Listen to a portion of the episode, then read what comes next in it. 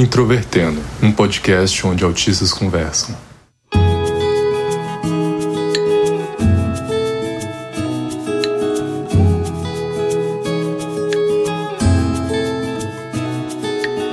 Um olá para você que ouve o podcast Introvertendo, que é esse programa em que autistas se reúnem para falar de coisas boas e de coisas tensas. Meu nome é Thiago Abreu, sou jornalista, um dos integrantes deste projeto, e hoje, mais uma vez, depois de cinco anos, nós vamos falar novamente sobre crises, mas no contexto da vida adulta. Eu sou a Carol Cardoso e hoje é um dia perfeito para eu gravar esse tema porque eu tô justamente reprimindo uma crise. Eu sou a Renata Simões e estou assim, até olhando para vocês dois pensando como é que a gente vai segurar esse episódio até o fim sem nenhuma crise acontecer depois desse testemunho da Carol. Verdade, verdade. O introvertendo, então, é esse espaço, né, em que a gente realmente se abre e dá os nossos sincericídios, às vezes perdendo um pouco da nossa. Autoestima ou vergonha na cara? Você vai falar aquela. e também a nossa dignidade, um pouco de todas essas coisas. Mas, Renata, é um prazer ter você aqui no podcast. A gente há muito tempo quis te trazer aqui no podcast. A gente pensou, pensou, pensou em vários temas. E sabe por que isso aconteceu? Eu vou revelar isso aqui. Uma ouvinte nossa, a Isa, que inclusive participou do episódio 178 Autistas na Arquitetura, mandou mensagem para mim falando assim: "Vocês já gravaram com a Renata Simões?" Eu falei: "Ainda não, mas eu morro de vontade, só não tenho ainda ideia de tema". E ela foi e deu o tema desse episódio, que é o que a gente vai discutir hoje. Nossa, primeiro Isa, muito obrigada e obrigada Thiago e Carol por me receberem. Para quem não sabe, é, eu sou jornalista também e eu já fui, enfim, o Introvertendo durante muito tempo foi meu principal canal de comunicação, né, no sentido de vocês falarem comigo e falarem sobre mim porque é, como acho que vocês talvez sejam os pioneiros disso dentro de toda a nossa né, esfera brasileira assim, de comunicação sobre o autismo. Já me inspirei em temas e, enfim, tive o prazer, né, agora fazendo, jogando aquela, já que a gente falou de crise também, vamos antes da crise dar aquela maciada. Já tive o prazer de entrevistar o Thiago sobre o livro para o programa que eu trabalho, que chama Metrópolis na TV Cultura. Link na descrição. E se você está conhecendo o Introvertendo pela primeira vez, seja bem-vinda, seja bem-vindo. Nós estamos no Facebook, Twitter e Instagram, é só você procurar por introvertendo. Também temos o nosso site, que é o introvertendo.com.br. O Introvertendo é um podcast feito por autistas com produção da Superplayer and Company. A Renata tem um texto chamado Luta, Foge, Congela. Esse texto fala sobre as formas que as pessoas podem reagir a uma situação estressante ou perigosa. Porque quando a gente fala sobre crises, a gente sempre está falando sobre, muitas vezes, uma situação externa que causa algo na gente. E no contexto da vida adulta, né, a gente tem vários estímulos, várias coisas que ocorrem. Então, Renata, você pode contextualizar para a gente um pouco sobre esses fenômenos? Quando a gente falou, da primeira vez que eu estava fazendo uma pesquisa para a coluna que eu tenho no Estadão, que chama Dentro do Espectro, e eu estava pensando sobre essas respostas, né? E aí eu sempre fico procurando, quando eu vou fazer a coluna, tentar explicar para quem não está no espectro que a gente tem um cérebro muito parecido com o deles. A gente talvez amplifique algumas coisas, a gente, eu brinco às vezes desliza mais nesse grande gelo que é a vida, mas tem muitas coisas que são muito parecidas. E aí pesquisando achei que são as respostas típicas do cérebro ao trauma, a uma situação que a gente, né, diria como ameaça. E como você falou na, na vida hiperestimulada que a gente leva, talvez a gente reaja mais, né? Existe flight, fight or freeze, né? Então que seria fight e flight seriam só as coisas mais comuns, né? Que é você brigar, você ter uma reação agressiva, ou você fugir, né? O freeze é você congelar. Como eu já tive um episódio de congelamento num, numa dessas situações muito grande, assim, que eu acho que até quando na coluna, senão eu vou contar aqui que é uma, é uma vergonha, assim, é, abissal, eu consigo entender que às vezes você realmente para e trava, trava nas quatro rodas. Hoje em dia tem também uma resposta que eles estão, ela é mais recente, por isso que ela não estava, acho que eu só menciono ela rápido no texto, que eles chamam em inglês de phone, que é uma coisa meio, você está numa situação ruim, e de repente você está se sentindo atacado oprimido, e você começa a elogiar a pessoa que está te atacando ou falar umas coisas meio suaves, sabe? Para evitar que ela chegue em você. Evitar de falar o que você está sentindo para evitar uma briga entra dentro desse fone. Mas é que eu acho que na gente. Eu não sei vocês, mas eu já tive essa reação, sabe? Eu lembrei de uma, de uma situação muito específica que envolve uma série de questões, né? Mas basicamente foi uma situação que eu vivi numa sala de aula com uma professora que eu admirava muito, porque eu já tinha ouvido falar muito bem do trabalho dela e etc. E acontece que essa professora foi racista comigo e eu tive uma crise silenciosa porque eu não sabia como reagir a essa situação. Então foi um acúmulo de coisas, foi tanto pela situação vivida como pelo, pelas minhas características do autismo. E que no final de tudo isso eu acabei no final cumprimentando a pessoa, cumprimentando essa professora, elogiando o trabalho dela, falando várias coisas que não faziam o menor sentido, como se eu tivesse de alguma forma legitimado esse comportamento dela de ter sido agressiva comigo a partir de uma reação totalmente contrária ao que eu estava sentindo. E eu acho que isso acentuou mais a, a, a sensação que eu tive depois de, de frustração, de crise, de, de desconforto, porque eu tava me sentindo mal não só pela situação, mas também pela minha reação a ela. Então, eu tava pensando muito sobre essas reações, e eu acho que eu sempre tive uma tendência maior a congelar ou de fugir. Eu sempre fui uma pessoa que não partiu pro enfrentamento. Eu acho que isso também tem a ver com várias coisas com que eu passei, com que eu vivi. Eu fui uma criança que sofreu muito bullying na escola, e o bullying era muito violento, ele tinha uma base relacionada à deficiência, mas também uma base relacionada à sexualidade. Eu falo isso no episódio 247, que saiu este mês. Também sofri muita agressão física. E eu sempre fui magro, assim, nunca tive uma coordenação motora muito boa.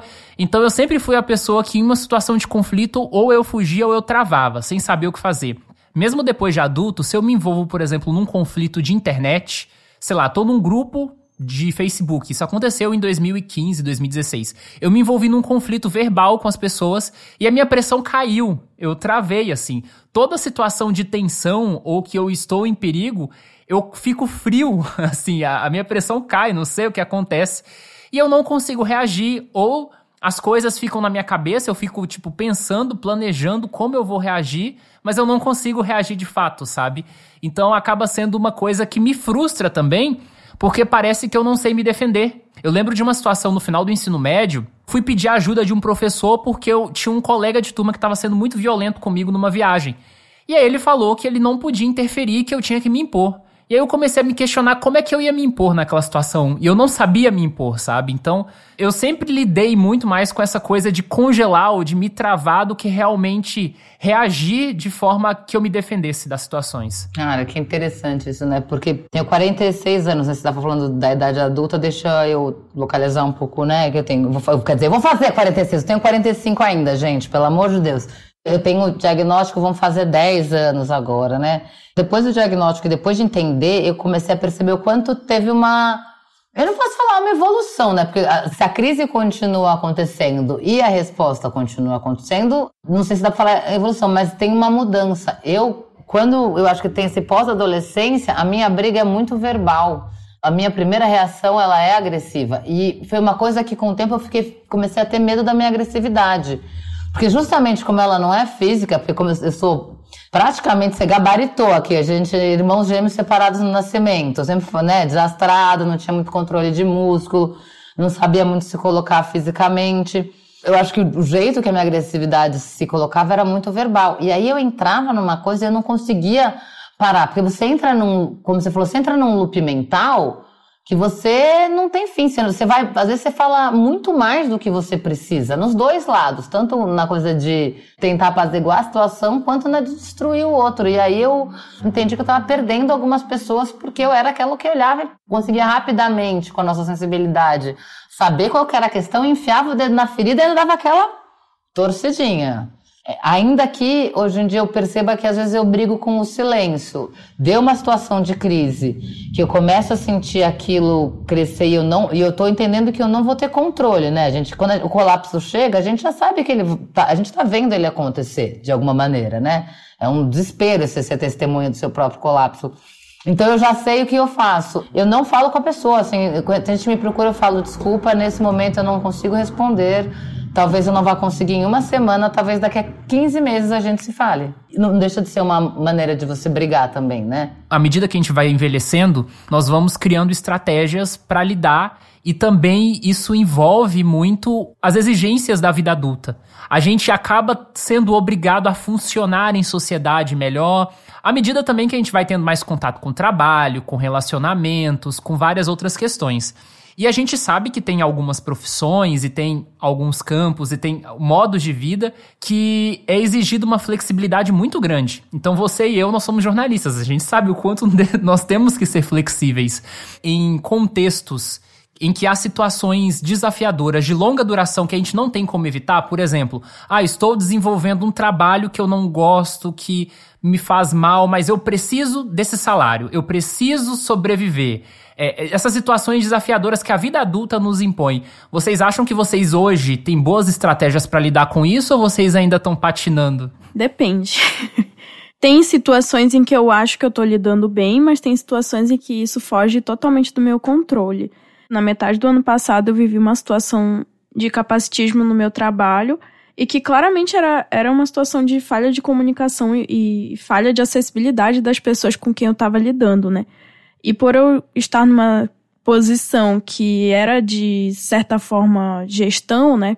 Eu tinha pessoas que eu precisava gerir, era muito complicada essa questão de eu ser uma gestora, precisar me dirigir a muitas pessoas e ao mesmo tempo manter dentro de mim essa calma e não surtar diante dessa demanda comunicativa muito extrema. É muito difícil quando as pessoas demandam uma postura de liderança de pessoas que, que são autistas, porque a gente não tem o, o arquétipo de uma liderança, de uma pessoa que sabe se portar nesses ambientes, o que se espera, uma pessoa comunicativa, uma pessoa assertiva, uma pessoa que sabe lidar com várias pessoas ao mesmo tempo, uma pessoa que sabe falar em público. E nada disso eu sabia fazer tão bem quanto as pessoas à minha volta, ou pelo menos eu achava que não. Várias vezes me deu vontade de desistir, várias vezes eu cheguei em casa chorando e chorei muito simplesmente porque eu não consegui falar alto o suficiente. E eu sinto que hoje em dia eu talvez não tivesse essa vontade de desistir, ou pelo menos não levaria adiante isso de desistência, mas eu sempre penso em desistir das coisas justamente por essas questões que sempre aparecem de estar num espaço que eu não posso fugir porque a vida adulta cobra, mas ao mesmo tempo ficar me perguntando por que que eu tô fazendo isso. E e às vezes o porquê é uma coisa muito prática, né, para sobreviver e para enfim, até porque quando a gente ultrapassa esses limites, a gente fica se sentindo bem, é como se a gente tivesse ultrapassado mais o obstáculo e ganhado uma habilidade com isso, mas ao mesmo tempo isso causa um desgaste tão grande que muitas vezes vem da falta de acessibilidade dos lugares. E às vezes nem é uma questão nossa. Tô quase pulando ali para falar com a Carol, porque você de repente trouxe tanta coisa, né? Eu acho que assim, você falou, Thiago, para mim o trabalho é um lugar bem complexo, que melhorou, claro, né? Agora que eu tenho, vamos lá, 20 anos de vida profissional, mas ele é um lugar que eu tenho, tive muitas crises, porque eu tenho um grau de envolvimento muito grande, porque o mundo realmente não é preparado para a gente e às vezes isso é difícil. Sabe aquela história que o nosso cérebro bota, né, uma a rigidez cognitiva te bota verdades absolutas, né? Então, para mim, assim, o campo do trabalho sempre foi um lugar em que muitas verdades eram colocadas, né? Então, assim, é, era muito fácil eu entrar numa crise. Tanto que eu até vou falar uma, uma das coisas que eu ia trazer depois, mas assim, hoje em dia uma coisa que a Carol falou que me que eu tento muito desconstruir é esse arquétipo da liderança, de entender que tem várias lideranças possíveis. Ao mesmo tempo, eu acho que sim, né? Essa imagem dessa liderança ela é, é opressora. A última crise que eu tive no trabalho foi recente, foi esse ano. Fazia muito tempo que não acontecia. Eu tinha tido, sei lá, há uns 4, 5 anos, uma numa reunião de pauta que é uma situação bem complexa, porque é muita gente, ela gera ansiedade, é muita gente na mesma sala, você tem a expectativa da sua ideia ser ou não aprovada. O meu sono, meu regulador de sono é muito ruim, às vezes eu tomo uns chás, então às vezes eu fico muito mais elétrica do que eu sou. E aí, alguma hora eu tentei falar, e aí uma pessoa virou e me cortou e fez um comentário, justamente esses comentários que te levam de volta para, sei lá, para a infância, né, ou para esses traumas. Paralisei Eu paralisei, assim, deu, escorreu umas lagriminhas, eu consegui parar de chorar. Tá aqui a dica, gente. Se você começar a chorar, você respira de boca aberta, o seu cérebro não entende o comando de, boca, de respirar de boca aberta e escorrer lágrima.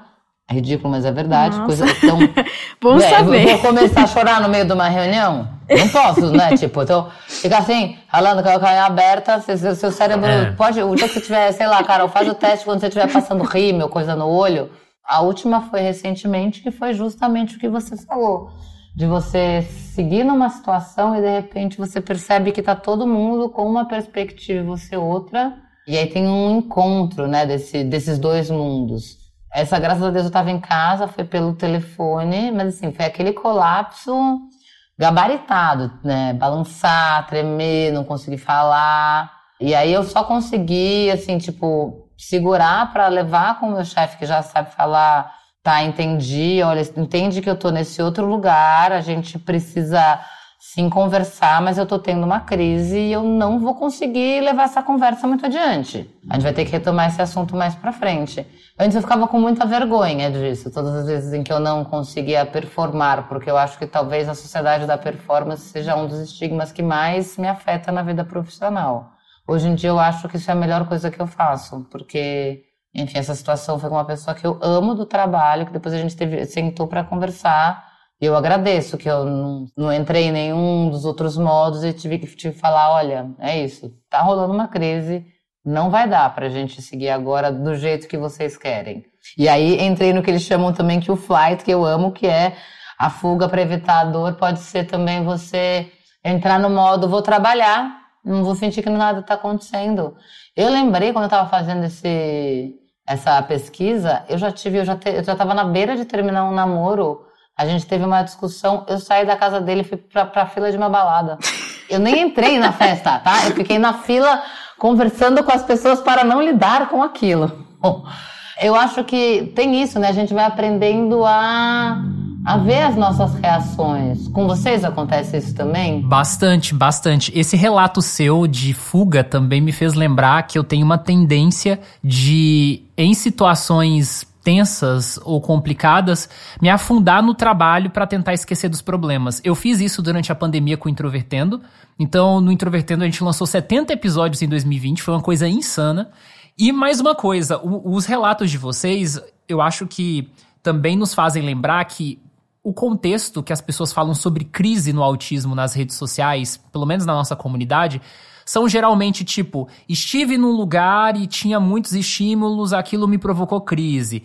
E muitas vezes eu não me identifico tanto com isso porque eu não tenho tanto problema assim com o estímulo do ambiente imediato. O principal motivo que causa crises em mim são exatamente questões da interação social, dificuldades da interação social, que são coisas que vocês relataram se eu revisitar o meu histórico, eu passei por uma situação muito chata no mês de maio agora, porque eu jogo Pokémon, né? Eu jogo Pokémon Go, sou viciado, participo de todos os eventos. Depois que eu me mudei para Porto Alegre, eu me vi no desafio de desenvolver habilidades sociais, de formar novos grupos sociais. Já tinha amigos aqui que eu conhecia pela internet ou conheci pessoalmente, mas nesses eventos eu queria formar novas pessoas.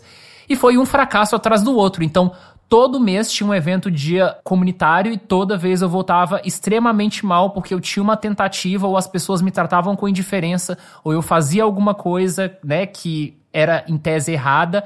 Só que inicialmente eu tinha uma rede de apoio. Só que com o tempo, os meus pouquíssimos amigos que eu tinha feito a duras penas aqui estavam indo embora ou estão indo embora e eu me vi cada vez mais sozinho e cada vez mais numa sensação de abandono.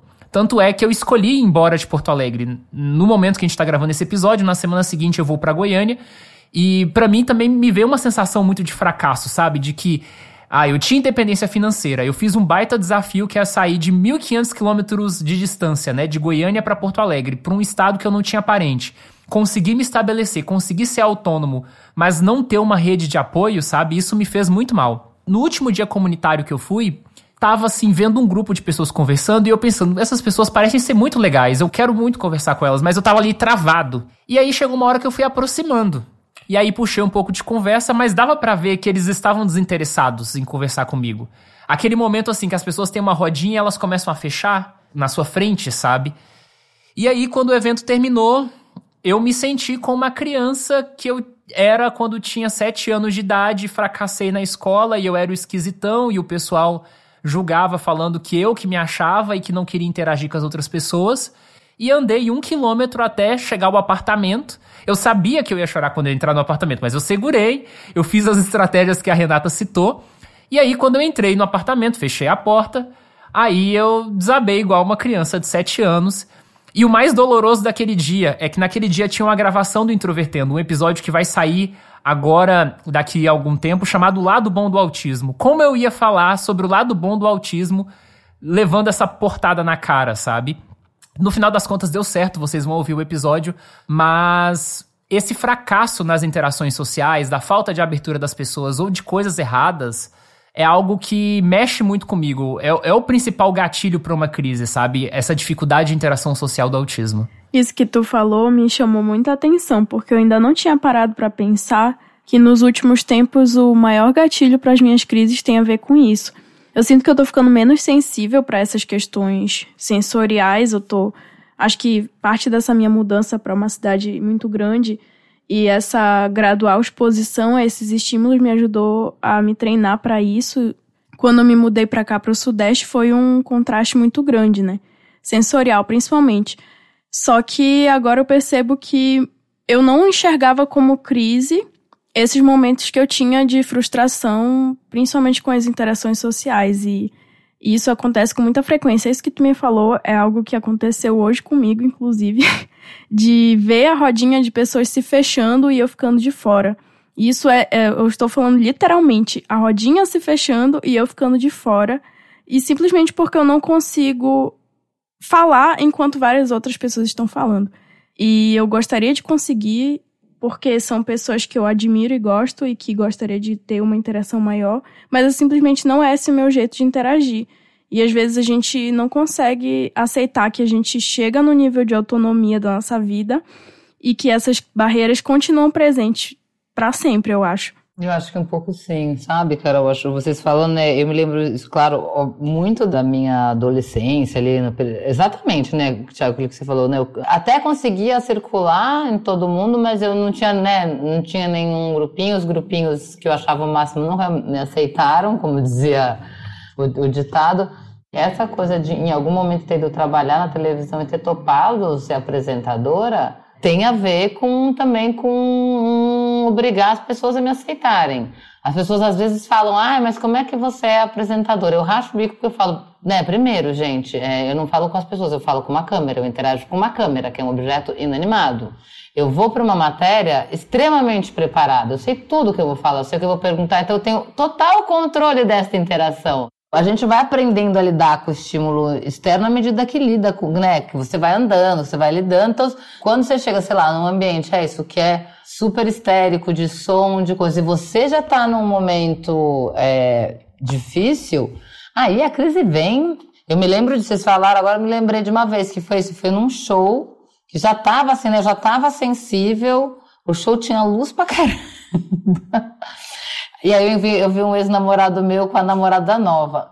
De novo, congelei. Até a hora que um amigo meu literalmente. Porque eu, o meu congelar, gente, que a gente tá falando é congelar mesmo, tá? Assim, você fica parado, assim, até a hora que alguém vem te dá uma sacudida e fala: Uou!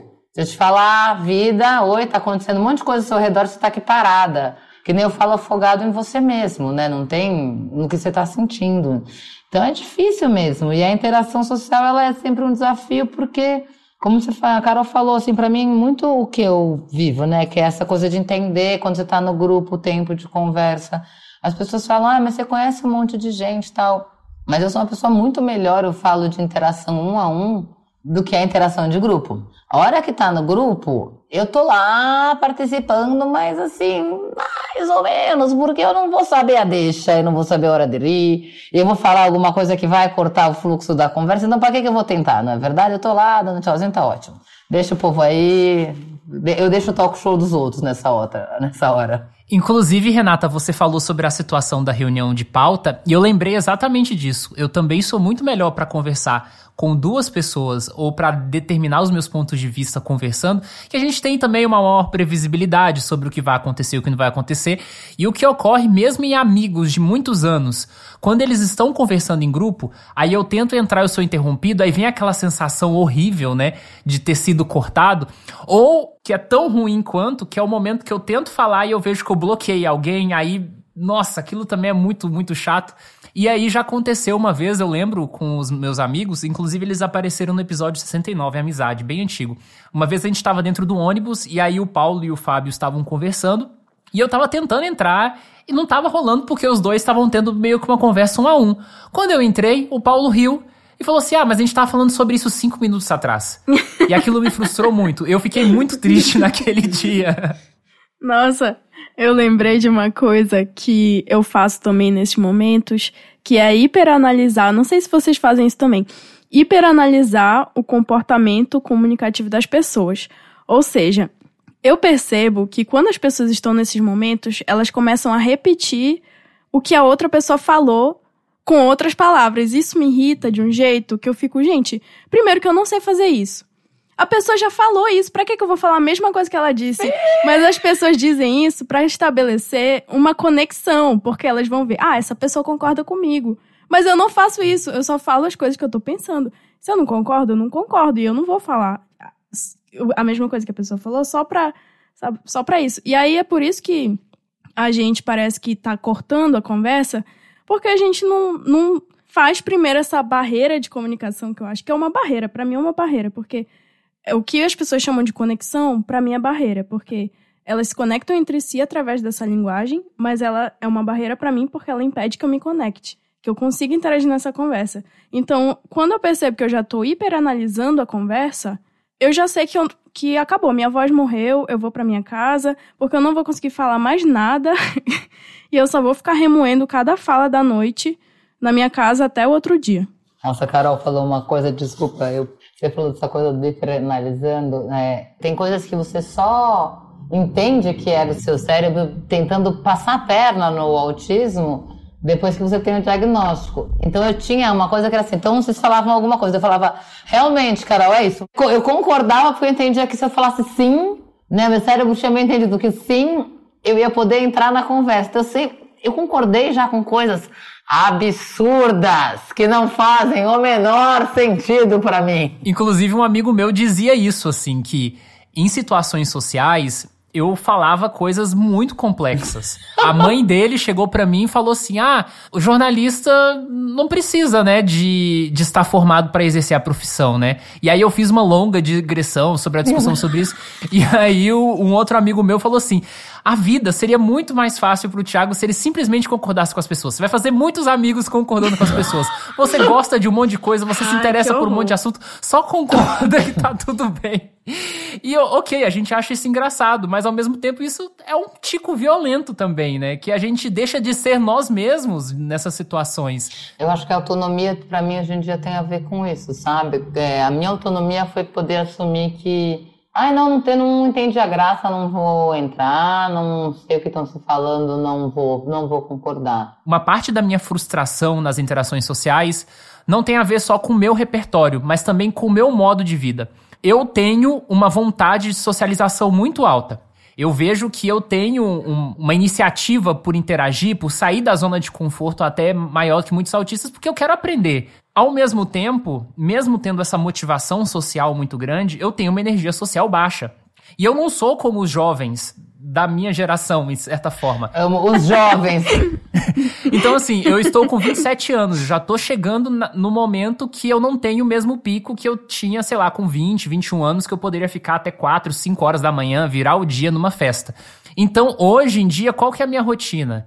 Dá 10 horas da noite eu tô indo deitar. Quando dá 6 horas da manhã eu tô de pé para cuidar de outras coisas, porque afinal, a vida adulta chama, a gente tem compromissos. E aí eu tinha um amigo que ele foi embora pra Estônia já, que ele era muito baladeiro e ele tinha a mesma idade que eu. A diferença nossa era tipo alguns meses. E o rolê dele era ir para a Cidade Baixa, que é um bairro jovem aqui de Porto Alegre, para festa. 11 horas da noite era o cedo para ele. Então me frustrava muito que eu não conseguia acompanhar o ritmo dele. Então eu tinha vontade por interagir, mas eu era o chatão que voltava cedo.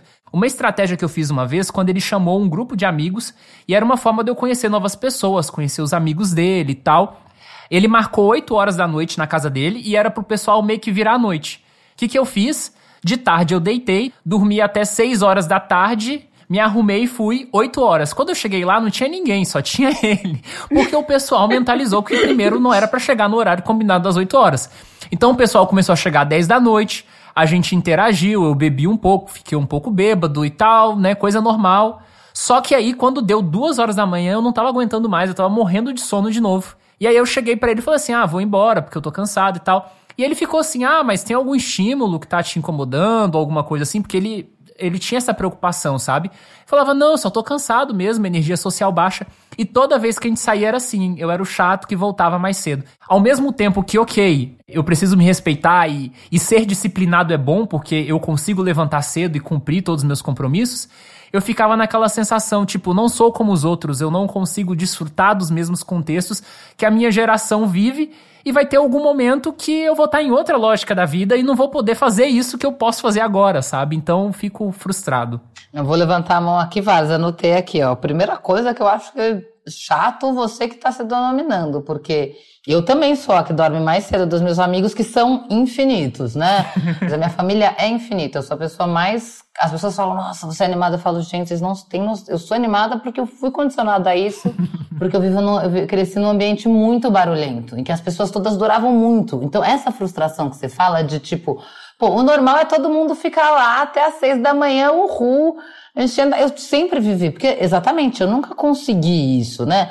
querer estar no grupo, para mim também era um sinal de. Vou falar horrível essa frase, mas era, era um sinal de sucesso, né? Porque eu entendia isso como sendo normal. A hora que eu comecei a entender que pro meu prazer, na verdade, era muito mais essa coisa de estar em pequenos grupos e ter, né?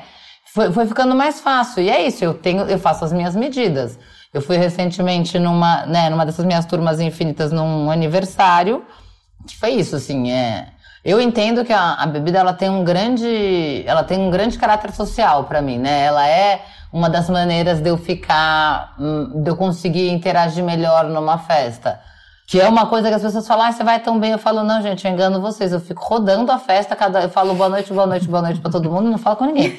né? jeito de se proteger. Legal a idade é você começa também a ficar mais tranquilo com o que você dá conta. Então, sim, eu já me conformei que eu vou ser a pessoa que vai ser sempre a primeira a dormir. Comecei, por exemplo, hoje em dia a beber menos, ou beber água, eu falo, né, ter água da maturidade entre as bebidas, porque eu sei que se eu beber, é, é, é verdade água da maturidade, porque eu sei que se eu beber como você tá, se você bebe mais, aí eu vou dormir mais cedo ainda, entendeu? Eu vou durar menos ainda, porque eu faço aqui dorme, eu não faço aqui passar mal. De repente você vai ver, eu tô ali no cantinho dando um ronquinho indo embora. Então, como é que eu vou é, nivelar o que está dentro com o que está fora, entendendo as minhas expectativas e o que acontece de verdade? Eu já fui em festa que era assim, tipo, nossa, sonho. Finalmente eu fui convidada, fui aceita, uhul! Cheguei lá, falei, chato pra caramba, eu quero ir embora pra minha casa. Exatamente. Não quero ficar aqui nem a pau. No momento eu não passo mais por essa situação de me meter em lugares que eu não quero estar e de ser a chata do rolê que vai embora cedo, por dois motivos. Um, porque eu encontrei amigos que me aceitam desse jeito, então isso é um fator muito importante, porque quando a gente ainda não tem essa rede de apoio que o Thiago fala, a gente fica querendo a todo custo fazer amigos e a gente acaba indo para os lugares que são mais frequentes entre os jovens ou as pessoas da nossa idade, e não nos lugares em que tem pessoas que são mais parecidas com a gente. E aí a gente só fica com frustração atrás de frustração. Outro segundo fator é que eu moro com uma pessoa, minha amiga, que divide apartamento comigo, que é do mesmo jeito. Ela não é autista, mas ela vai embora cedo, tipo, ela tá 11 horas da noite na casa dela, no quarto dela, deitadinha e tipo assim, se eu quero ir embora cedo, ela também quer ir, então ela vem junto comigo. Então eu não sou a chata do rolê sozinha. E todo mundo já sabe que a gente é assim. Isso é muito difícil falar no autismo, gente. Dizer, ah, se cerquem de pessoas que são parecidas com você. Não. Não é tão simples. Mas eu digo que isso faz toda a diferença. Você parar de procurar pessoas para você interagir em lugares em que você não suporta. Então, assim, nós já vimos que nós três aqui, nós temos a tendência de não sermos os inimigos do fim. Não sendo inimigos do fim, para finalizar esse episódio, Renata, eu queria que você dissesse então se você concorda com o que a Carol falou também sobre se cercar das pessoas certas, porque é uma coisa que eu tô ainda apanhando para aprender pelo fato de ter vindo uma cidade nova e ter que ter começado tudo do zero de novo. Que mané, não somos inimigos do fim. Como assim você vai terminar esse episódio agora? Agora que a gente tá aqui, animado, esquentando. Agora que a gente tá esquentando os motores. Eu acho assim, tem duas coisas, né? Acho, se cercar por pessoa, rede de apoio é importante para todo mundo e para a gente não tem como ser diferente, né? E principalmente gente que você possa trocar não só como você é, mas como muitas vezes a sua expectativa se frustra com a sociedade. Não é ser chato ir embora cedo. Não é. Assim, eu, eu tenho até um grau de autonomia. Assim, eu sempre fui muito dessa autonomia por conta né, da história da minha vida. A minha mãe morreu quando eu era criança, tal. Então eu sempre quis ser né, independentona ali. Como a Carol falou, acho que a rede de apoio não significa você ter um milhão de amigos, gente. O Roberto Carlos não teve, o Orkut também não teve, tá tudo certo. Acho que assim, mas quem são as pessoas com quem você baixa a guarda e pode trocar, falar essas coisas? Porque isso que é o que eu acho que às vezes a gente precisa. É claro que você não vai querer ter um amigo só, porque também você não vai querer sobrecarregar ninguém e nem se sobrecarregar. Mas entender quem são esses pontos de apoio, né? Com quem, sei lá, às vezes talvez vão ter pessoas com quem você vai trocar uma coisa e tem gente que vai com você no show e a gente vai ficar em casa bordando. Tem uma turma de bordado, por exemplo. e o tempo, gente, eu acho que talvez a coisa que eu mais gostaria de falar, ele, ele melhora, porque como a gente vai se conhecendo, a gente vai deixando de ficar tão bravo com as nossas reações. Recentemente eu fiz o, a transmissão do carnaval você imagina, né? Cadê as pessoas que falaram oi, as pessoas que falaram do estímulo externo? Imagina ao vivo no carnaval. Bateria, fantasia, gente andando. De repente você tá com um negócio na sua orelha que alguém fala, vai, entra. É óbvio que é um pedir pra dar ruim, entendeu? Mas a gente, como você falou, insiste. Rigidez cognitiva também pode ser chamada de teimosia no nosso caso. E aí a última entrada que eu fiz foi tudo lindo. As duas últimas entradas foram uma. Né, pode falar a palavra, uma merda. E aí eu fiquei muito frustrada. Eu consegui segurar a raiva, eu cheguei na base, né, na última entrada, as pessoas queriam vir falar comigo. Eu só olhei para uma pessoa que trabalhava comigo e falei: é o seguinte, eu preciso ir embora daqui. Consegui, enfim, me arrumaram um carro, tinha mais gente indo embora, fui de carona com outras pessoas, não conseguindo lidar com a frustração, mas consciente de que é isso. Às vezes eu falava: olha, gente, desculpa, mas é que é isso, eu não sei lidar com frustração, eu não consigo Teve um cara que falou assim, ele falou, mas você acha que a sua carreira vai ser colocada em xeque porque você entrou errado numa, na 15 entrada ao vivo no meio do carnaval? Falava, não, mas eu não consigo lidar com o que está acontecendo. Às vezes é isso, às vezes a rede de apoio é alguém que está do seu lado, que nem é seu amigo, né? Mas é alguém que tenha um olhar um pouco mais sensível para a vida. Isso às vezes eu acho, sabe? A gente, como é que faz para a gente entender um pouco quem está no espectro da sensibilidade. Isso talvez já ajude bastante. Não tenho fórmula, tá, gente? Tô enrolando porque eu não quero que o programa acabe. Então, Renata, muito obrigado pela sua participação no Introvertendo. Foi uma honra. A gente estava querendo te chamar muito, muito tempo, mas não tinha aquele, sabe, momento certo assim. E aí depois veio essa sugestão da Isa e tudo rolou. Então eu queria que você falasse um pouco sobre o seu trabalho, para quem não te conhece, o que é pouco provável, mas para o pessoal aí acompanhar seu trabalho, inclusive o que você já produz sobre o autismo.